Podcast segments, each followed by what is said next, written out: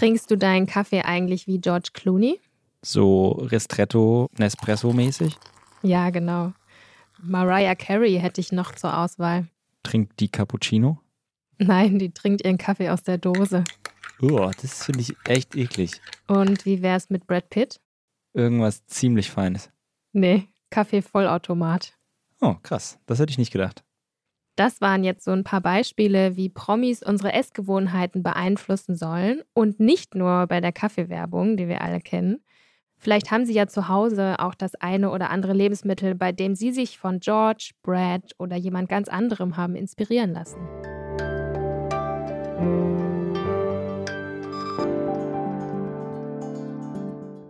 Guten Morgen, meine Stimme kennen Sie wahrscheinlich noch nicht in diesem Podcast. Ich bin Linda Fischer, ich bin neu hier, denn künftig wird es diesen Podcast alle zwei Wochen geben und deshalb brauchte es neue Hosts und ich habe noch jemanden mitgebracht. Ja, guten Morgen auch von mir. Ich bin Jakob Simmank und zusammen mit Linda will ich Sie heute durch eine neue Folge des Zeitwissen-Podcasts führen.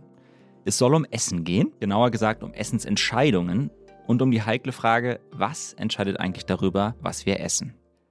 Linda, du hast uns eine Recherche mitgebracht, die zeigt, dass wir uns nicht wirklich bewusst ernähren, auch wenn wir das gerne glauben. Warum wir manchmal zum Käsekuchen greifen, obwohl wir wissen, dass das Vollkornbrot gesünder wäre. Und wie sehr letztlich unser Umfeld auf unser Essen einwirkt. Viele Entscheidungen nimmt uns nämlich unsere Umgebung ab.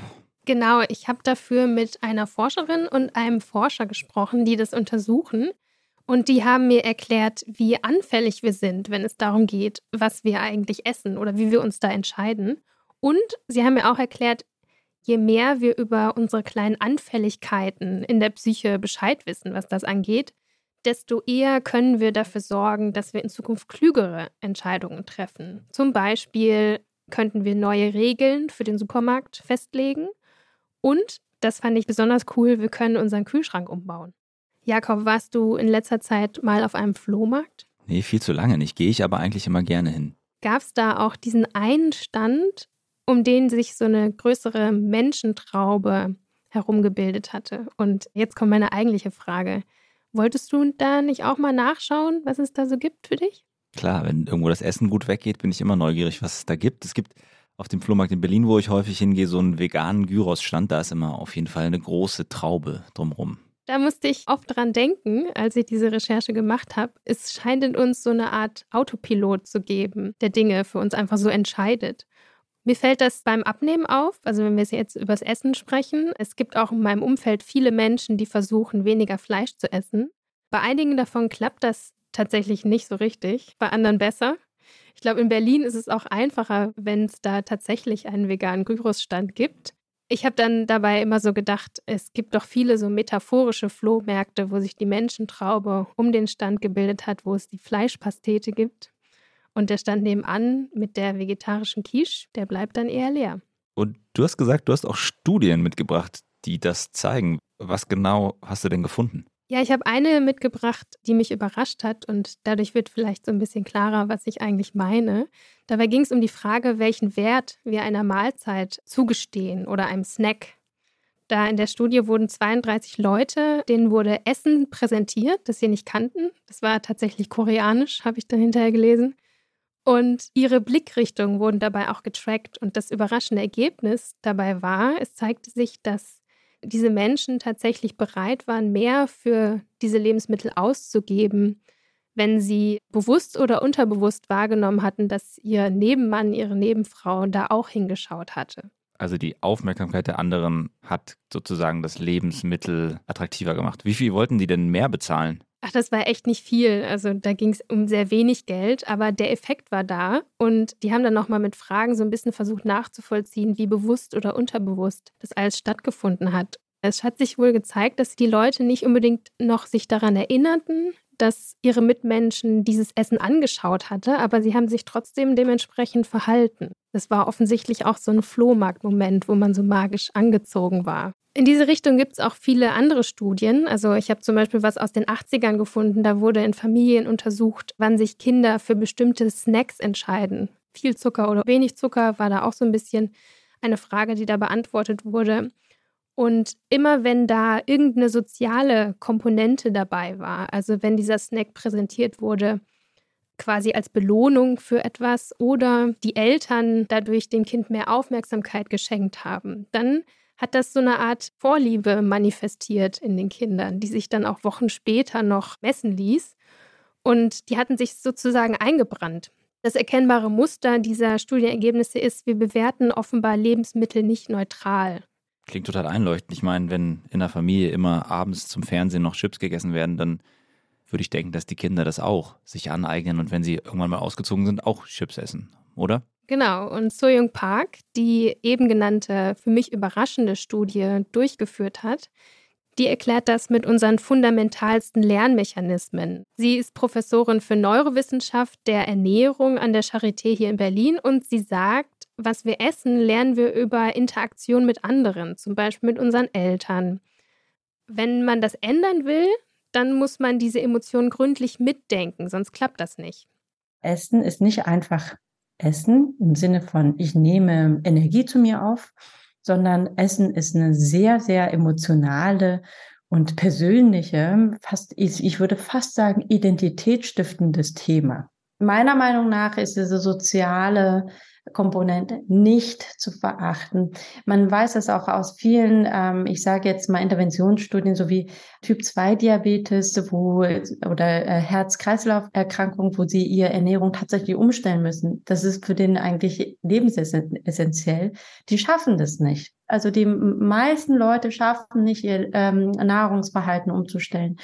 Sobald die Family dahinter ist, Sobald die das als eine Familie durchstehen, haben sie viel, viel bessere äh, Prognosen. Die schaffen es viel besser. Und da merkt man auch, wie die soziale Unterstützung, wie diese Familienumgebung essentiell ist, ähm, um, um Nahrungsumstellung äh, zu machen. Also von ihr lernen wir den ersten Schritt. Also wenn wir uns anders, gesünder oder umweltfreundlich ernähren wollen, dann funktioniert das am besten mit Mitstreitern, mit den Mitbewohnern, mit der Partnerin zu Hause und besonders die Rolle der Eltern, darauf ist sie nochmal eingegangen. Man kann nicht sagen, okay, ich trinke einen Liter Cola am Tag, aber mein Kind soll sich gesund ernähren, weil das, also ne, wie ich gesagt habe, ist Ernährung sehr von Familie, von sozialen Kontext geprägte Sache. Und das, was zu Hause ausgeübt wird, wird auch als normal empfunden. Okay, also die Familie, das soziale Umfeld, wie auf dem Flohmarkt, die sind super wichtig für das, was wir essen. Das finde ich total einleuchtend. Aber es gibt ja noch andere Einflüsse. Was ist zum Beispiel mit Werbung? Ich bin groß geworden mit der Zott-Sahne-Joghurt-Werbung hinein ins Weekend Feeling. Bitte schön für den Ohrwurm. Und inzwischen sind ja sogar Supermärkte so eingerichtet, dass man gewisse Dinge eher kauft. Also noch ein Schokoriegel an der Kasse oder sogar Schnaps. Genau, darüber habe ich mit Ralf Hertwig gesprochen. Er ist Direktor am Max-Planck-Institut für Bildungsforschung auch in Berlin und forscht unter anderem zu der Frage, wie wir eigentlich unsere Entscheidungen treffen. Also nicht nur bei der Ernährung. Und was ich aber in diesem Fall interessant fand, das, was du jetzt ansprichst, das nennt er Architektur. Also jede Umgebung, die ja irgendwie ums Essen herum gebaut ist, die besitzt ihm zufolge eine Essensarchitektur. Der Supermarkt, eine Kantine oder unser Zuhause, sogar der Kühlschrank. Und wir, die das einrichten, wir sind Essensarchitekten. Und diese Architektur hat ihm zufolge ein Problem. Es gibt äh, in der Ernährungswissenschaft oder unter den Ernährungsexperten ja eine Debatte dazu, warum wir eigentlich mit diesem großen Problem des Übergewichts und der Adipositas zu tun haben. Und eine mögliche Antwort ist zu sagen, naja, das liegt an unserer mangelnden Selbstkontrolle, das liegt an unserer mangelnden Disziplin, es liegt an uns selbst. Wir sind diejenigen, die schuld sind. Was mir dabei aber nicht erklären kann, wenn man so eine Erklärung wählt, ist, warum denn jetzt plötzlich vor ungefähr 50 Jahren, ab dem Zeitpunkt gingen so die Zahlen von Adipositas und Übergewicht hoch, warum jetzt plötzlich vor 50 Jahren sich unsere Selbstkontrolle so massiv verschlechtert hat. Also welches Ergebnis oder welches, welches Ereignis sollte das erklären? Ich habe selber mal zu Übergewicht promoviert und es ist schon auffällig, das erinnere ich noch aus der Zeit, dass die Raten von Übergewicht und Fettleibigkeit weltweit hochgehen, zu einer Zeit, als sich auch diese Essensumwelt, wie Forscher das nennen, verändert. Da steigt zum Beispiel ziemlich rasch binnen weniger Jahrzehnte die Zahl der Fastfood-Restaurants und Convenience Stores. Wir sehen, dass Menschen häufiger auswärts essen gehen und wir sehen, dass immer mehr hochverarbeitete Lebensmittel, also Tiefkühlpizza, Cola, Beefy, Süßigkeiten, also was auf den Markt kommt. Genau, unsere Umgebung, die ist auf jeden Fall alles andere als neutral. Und Hertwig hatte dafür sogar ein Wort, das beschreibt, wie sich diese Essensarchitektur entwickelt hat. Ein englisches Wort, obesogenic, also übersetzt eine Umgebung, die systematisch Übergewicht und Adipositas fördert. Und im Kern meint es genau das. Also wir bekommen an jeder Ecke was zu essen.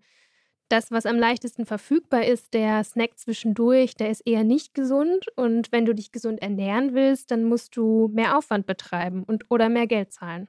Zum Beispiel, wenn ich in einer Kantine vegetarisch essen will, ist das oft teurer oder gleich teuer wie ein Fleischgericht. Also das Kichererbsen-Curry kostet dann genauso viel wie die Currywurst Pommes. Und ja, ich liebe Currywurst Pommes, aber jeden Tag in der Kantine sollte man sie nicht essen. Das ist auf jeden Fall nicht gesund. Ich habe übrigens mal gehört, das ist das beliebteste Kantinengericht. Kann ich mir gut vorstellen, ja. Mit Herrn Hertwig hatte ich übrigens eigentlich vor, einen Ausflug dahin zu machen. Also genau da reinstellen in so eine Kantine oder in eine Architektur. Dann bin ich aber krank geworden leider und deswegen haben wir das Gespräch so per Zoom in unsere Büros verlegt. Aber wir haben trotzdem gedanklich einen Ausflug dahin gemacht und er hat mir dann nochmal erzählt, was man da alles verändern kann. Wenn Sie jetzt jemand sind, der vielleicht gar nicht in, stark entschieden ist, also der so auf dem schwankt, ob er denn jetzt das eine oder das andere essen möchte, welche psychologischen Mechanismen oder Möglichkeiten kann ich denn jetzt einsetzen, um sie auf die eine oder andere Seite zu bringen? Und da kann ich jetzt so Dinge tun, wie beispielsweise, das wäre der berühmte Positionseffekt. Das heißt, ich, wenn da vorne eine Theke ist, wo ich normalerweise mein Essen hole, dann wird das Fleisch jetzt nicht mehr hier vorne platziert, äh, wo es einem sofort ins Auge fällt, sondern hier vorne werden jetzt nur noch die Gemüse und anderen alternative Produkte präsentiert. Und das Fleisch ist da hinten in der Ecke. Ich, das heißt, ich muss dann nachdem ich diesen Gang da entlang gelaufen bin, äh, muss ich dann ganz nach hinten gehen, um es dort zu sehen. Und was ich dadurch mache, ist, ich reduziere die kognitive Zugänglichkeit, die visuelle Zugänglichkeit und ich schaffe Friktion. Das heißt, ich mache es auf gut Deutsch, ich mache es ein bisschen weniger bequem, das Fleisch zu konsumieren. Und die Annahme ist, dass insbesondere bei jemandem, der so eine schwache Präferenz in die eine, also eine schwache Vorliebe für das eine oder andere hat, schon diese kleinen Änderungen in der Entscheidungsarchitektur dazu führen, dass ich das Verhalten systematisch in eine andere Richtung lenken kann. Das, was er da beschrieben hat, das geht so in die Richtung von etwas, das sich Nudging nennt. Also wenn man Menschen in ihren Entscheidungen beeinflussen will, dann kann man mit allen möglichen arbeiten, mit Sortierungen. Es gibt ja diesen Begriff Eye-Level ist By-Level.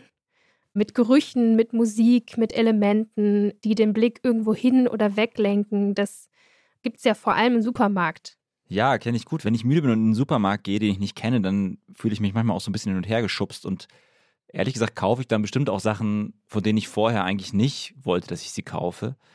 Nun ist es ja so, dass man in der Kantine umstellen kann. Das kann ich mir gut vorstellen. Kann ja der Arbeitgeber entscheiden, möglicherweise. Bei Supermärkten ist es ja ein bisschen schwieriger. Den kann man ja schwerlich sagen, dass sie umbauen sollen, weil das hat ja bestimmt auch einen finanziellen Nachteil, wenn die Schokoriegel nicht mehr an der Kasse zu haben sind. Genau, dazu braucht man einen Anreiz. Von selbst werden sie in unserem aktuellen System wahrscheinlich nicht darauf kommen, das so umzubauen. Solche Anreize kann man aber schaffen, wenn man das will. Also genauer gesagt die Politik. Fachleute fordern deshalb oft, Steuern zum Beispiel einzuführen, also erhöhte Mehrwertsteuern auf Fleisch, eine Fettsteuer, Zuckersteuer. Sowas gibt es ja schon in anderen Ländern und das kann schon dafür sorgen, dass es sich weniger lohnt, hochverarbeitete Lebensmittel mit viel Fett und Zucker zu verkaufen. Und wenn das funktioniert, dann wäre unser Umfeld hinterher weniger obesogenic.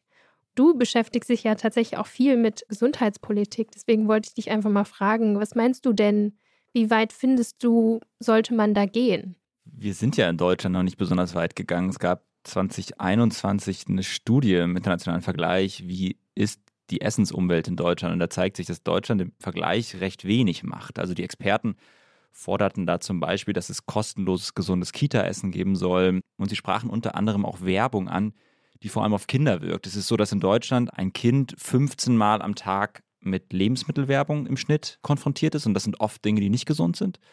Und daran müsste man beispielsweise arbeiten oder könnte man beispielsweise arbeiten. Und dann gibt es, das hast du schon gesagt, ja auch die Möglichkeit, Steuern einzuführen, zum Beispiel auf Zucker. Großbritannien hat das gemacht. Und wir sehen da ganz gut, dass Cola und Fanta, Softdrinks, seit es diese Steuer gibt, weniger Zucker enthalten. Da gibt es aber auch ein wichtiges Gegenargument, was man zumindest bedenken muss, finde ich. Also je stärker der Staat da eingreift, desto mehr Menschen werden da etwas gegen haben. Also ich erinnere mich zum Beispiel daran, dass die Grünen-Partei, das ist schon ein paar Jahre her, in einem Bundestagswahlkampf, haben die mit einem Veggie Day geworben. Also Veggie Day, einmal die Woche wird kein Fleisch gegessen in Kantinen oder sonst irgendwo in den Schulen. Wirklich viele Leute hatten da keine Lust drauf. Die fühlten sich bevormundet. Ihr Punkt ist da, natürlich wäre es sinnvoll, wenn ganz Deutschland einen Tag pro Woche einfach kein Fleisch isst. Es soll uns aber niemand vorschreiben. Ja, kann man so sehen, ne? Auf der anderen Seite wird ja nichts verboten. Also man kann ja, wenn es einen Tag in der Woche in der Kantine kein Fleisch gibt, auch nach nebenan zum Dönerladen gehen und sich Fleisch kaufen, wenn man das möchte. Letztlich geht es ja vor allem darum, dass man die Umwelt als das wahrnimmt, was sie ist, nämlich als etwas, was auf unsere Essensentscheidung einwirkt. Ich finde, du hast da auf jeden Fall einen Punkt.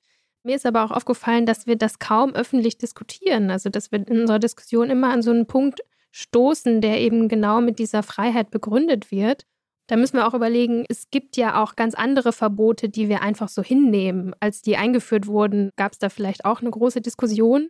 Aber mittlerweile ist es völlig normal. Herr Hertwig hatte da auch ein Beispiel. Also wenn, wenn Sie jetzt beispielsweise denken, wir als Staat, als Gesellschaft haben wir uns irgendwann entschieden, dass jedes Auto einen Sicherheitsgurt haben muss. Ob Sie den tragen wollen oder nicht tragen wollen, hat der Staat paternalistisch entschieden, sie tragen aber jetzt diesen, ah, jedes Auto braucht einen Sicherheitsgurt und sie müssen es auch tragen. Und in dem gleichen Sinne könnte ich natürlich auch sagen, wenn bestimmte Nahrungsmittel, insbesondere die ultra, ultra processed foods, auch ein Gesundheitsrisiko darstellen, dann wäre auch eine Möglichkeit darüber nachzudenken, wie man mit diesen Nahrungsmitteln anders umgehen kann. Vielleicht müssen wir dann auch metaphorische Sicherheitsgurte im Supermarkt einbauen.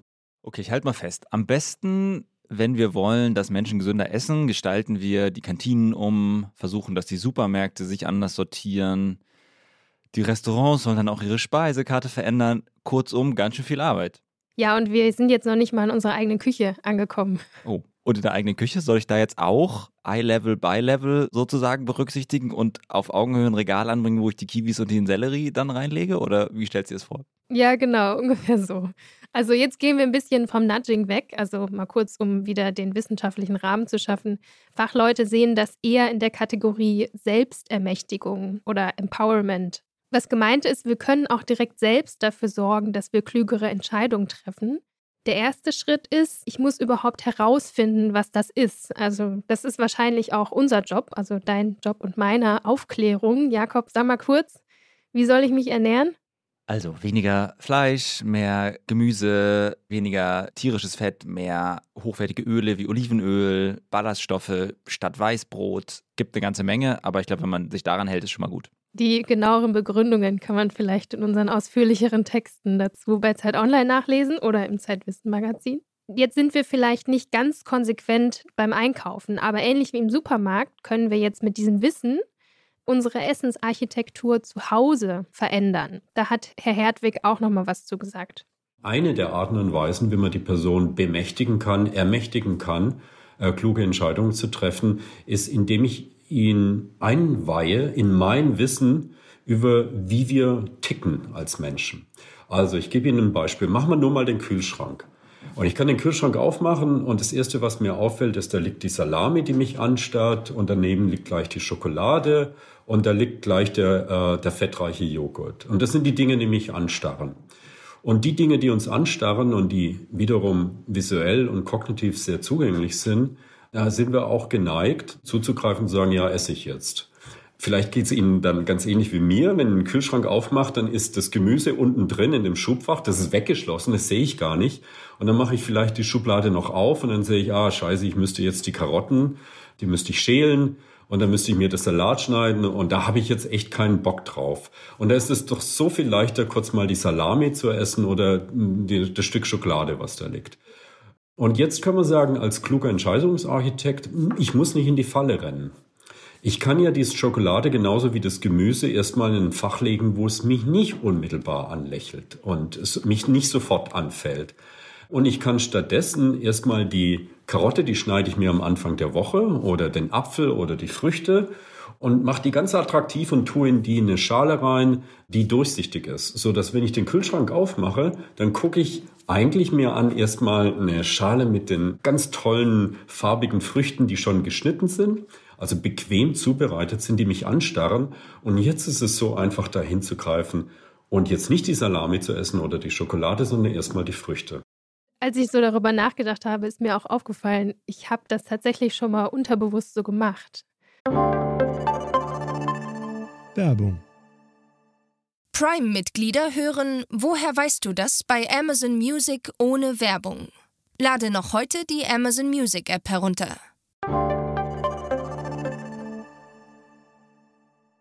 Also es ist offensichtlich besser für mich persönlich, dass ich Süßigkeiten gar nicht erst kaufe. Ich muss da dieses Minenfeld Supermarkt zwar überwinden, aber wenn ich das geschafft habe, dann geht es mir zu Hause gut. Dann habe ich keine Süßigkeiten da und dann esse ich sie auch nicht. Wenn sie da sind, dann atme ich sie einfach weg. Ich habe da auch keine Kontrolle drüber. Nee, ich auch nicht. Wenn ich Chips kaufe, ist ganz schlimm. Aber zurück zum Kühlschrank. Hast du den jetzt umsortiert? Ich auf jeden Fall nicht bisher. Ich habe es auch einmal aus Versehen gemacht. Ich habe nämlich mal gelesen, dass Möhren im Kühlschrank haltbarer sind, wenn man sie schält und dann in so eine Dose packt und Wasser drüber gießt. Dann standen sie für eine Woche auf Augenhöhe in meinem Kühlschrank und dann bin ich immer vorbeigegangen, habe mir dann so eine Möhre als Snack rausgenommen. Also es hat tatsächlich funktioniert, wo ich so drüber nachgedacht habe. Spannend. Ja, genau. Also das Motto ist, Dinge, von denen wir zumindest nicht wollen, dass wir sie ständig essen, die machen wir etwas weniger zugänglich. Es reicht schon, da kleine Hindernisse einzubauen. Oberstes Fach im Kühlschrank. Ich bin nicht besonders groß, was da oben steht, das vergesse ich einfach so. Und Dinge, die wir häufiger essen wollen, da sorgen wir dafür, dass sie quasi so liegen, dass wir darüber stolpern. Da muss man sich vielleicht einmal gründlich Gedanken machen und dann so eine Art neue Ordnung etablieren, das könnte aber tatsächlich was verändern. Und das Schöne daran ist, wir sind ja immer noch frei in unseren Entscheidungen, versuchen uns damit nicht so sehr einzuschränken, wie wenn wir jetzt eine strikte Diät führen oder so. So Jung Park hatte aber noch einen Einwand, den ich noch bemerkenswert fand. Und im stressigen Alltag sollten wir das vielleicht auch noch bedenken. Also wenn man sich einen Elternteil vorstellt, das drei Kinder hat zum Beispiel, alleinerziehend ist, ähm, Vollzeit arbeitet, in dem Fall würde zeitlich und auch motivationstechnisch ähm, einfach sehr wenig noch übrig sein, um mit Empowerment äh, fördern zu können. So eine Wissensvermittlung braucht ja auch gewisse Zeit und Energieaufwand. Ähm, das wäre vielleicht sehr schwierig. In dem Fall wäre vielleicht noch besser, zum Beispiel ein Nudging als äh, Technik zu verwenden und zu sagen, okay, es werden Pakete nach Hause geschickt, womit man kochen kann, wo das Einkaufen abgenommen wird, wo die Entscheidung abgenommen wird. Oder man kann einfach abends mit den Kindern in die Kantine gehen, wo gesundes Essen gekocht wird. Irgendwie sowas, ähm, wo sozusagen die Arbeit abgenommen wird, aber automatisch auch ähm, gesunde Ernährung gefördert werden kann. Man nicht in, äh, in die Gelegenheit kommt, sich ungesund zu ernähren, weil keine Zeit und keine Motivation einfach da sein kann. Meine Eltern hatten früher auch mal eine Gemüsekiste von einem Bauernhof. Ist mir dazu gerade mal eingefallen, das Essen direkt vor die Tür geliefert. Muss man nicht so häufig in den Supermarkt gehen, wo die falschen Sachen falsch stehen. Ja, das ist aber auch ungewohnt. Ich glaube, da müssten sich viele Leute erstmal dran gewöhnen. Da gibt es ja keine heimische Mango oder so, die unbedingt vorbeigebracht wird.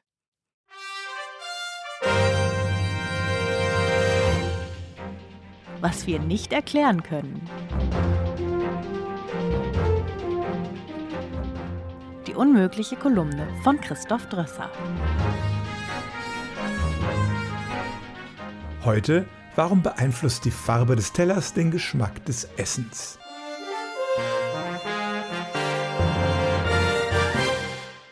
Schmeckt Essen von roten Tellern anders als von weißen? Man liest in den letzten Jahren häufiger Schlagzeilen über wissenschaftliche Studien, die einen solchen oder ähnlichen Zusammenhang gefunden haben wollen das Problem. Wie uns das Essen schmeckt, ist nicht nur eine Frage des Geschmacks, des Geruchs und der Konsistenz. Auch wie das Lebensmittel präsentiert wird, beeinflusst unser Urteil. Weinexperten schwören darauf, dass die Form und Art des Glases einen Einfluss auf den Geschmack haben. Und wenn man eine simple Currywurst auf edlem Porzellan und mit Silberbesteck präsentiert, wird daraus für manche ein Gourmet-Snack. Aber die Farbe des Tellers, macht die wirklich einen Unterschied? Was wir schon wissen. Mehrere Studien behaupten das. Die erste kam 2011 heraus. Da wurden Testessern ein paar Krümel Popcorn in einer weißen, grünen, roten oder blauen Schüssel serviert. Das Popcorn war entweder süß oder salzig. Das Ergebnis, das süße Popcorn, das gar kein Salz enthielt, wurde als ein bisschen salziger empfunden, wenn es in bunten Schüsseln präsentiert wurde. Umgekehrt schmeckte das salzige Popcorn aus den bunten Schüsseln ein bisschen süßer als aus der weißen. 2013 gab es in einem britischen Labor Käsekuchen auf weißen und schwarzen Tellern, die es jeweils in einer runden und einer quadratischen Version gab. Das Resultat, sowohl Farbe als auch Form beeinflussen den Geschmack und der Zusammenhang sei alles andere als einfach, schrieben die Forschenden. Weiße, runde Teller schienen die Süße, die Geschmacksintensität und die allgemeine Wertschätzung des Gebäcks gegenüber schwarzen, runden Tellern zu erhöhen. Aber bei den eckigen Tellern hatten die schwarzen einen ähnlichen Effekt. Das deutet in der Tat auf einen komplexen Zusammenhang hin, wenn es denn einen gibt. Vor ein paar Wochen nun erschien eine neue Studie, wieder aus England. Da aßen Testesser Kartoffelchips mit Essiggeschmack, die sind dort sehr populär, aus roten, weißen und blauen Schüsseln. Das Ergebnis diesmal nur bei den wählerischen Essern, auf Englisch Picky Eaters, auf Norddeutsch Krüsch, gab es einen Unterschied. Diese Testpersonen fanden die Chips aus den beiden bunten Tellern salziger und generell weniger appetitlich. Was wir nicht erklären können. Können Sie ein Muster erkennen in diesen drei Experimenten? Ich auch nicht. Nur in einer der drei Studien machen sich die Forschenden Gedanken, was denn der Grund für die unterschiedliche Wahrnehmung des Essens sein könnte. Farben beeinflussen generell unsere Stimmung und wir assoziieren auch bestimmte Farben mit bestimmten Geschmacksreizen. Süße Früchte sind häufig rot, das Salz des Meeres wird mit der Farbe blau verbunden. Bisher gibt es nur wenige Studien zur tatsächlichen oder vermeintlichen Beeinflussung des Geschmacks durch die Tellerfarbe. Sie sind mit wenigen Probanden durchgeführt worden und die Effekte waren nicht sehr groß. Und so lautet mein Fazit heute, warum die Farbe des Tellers den Geschmack des Essens beeinflusst, das kann die Wissenschaft bis heute nicht erklären. Und zuerst sollte sie sich in weiteren Experimenten mit der Frage beschäftigen, ob es diesen Einfluss wirklich gibt und wie er genau aussieht.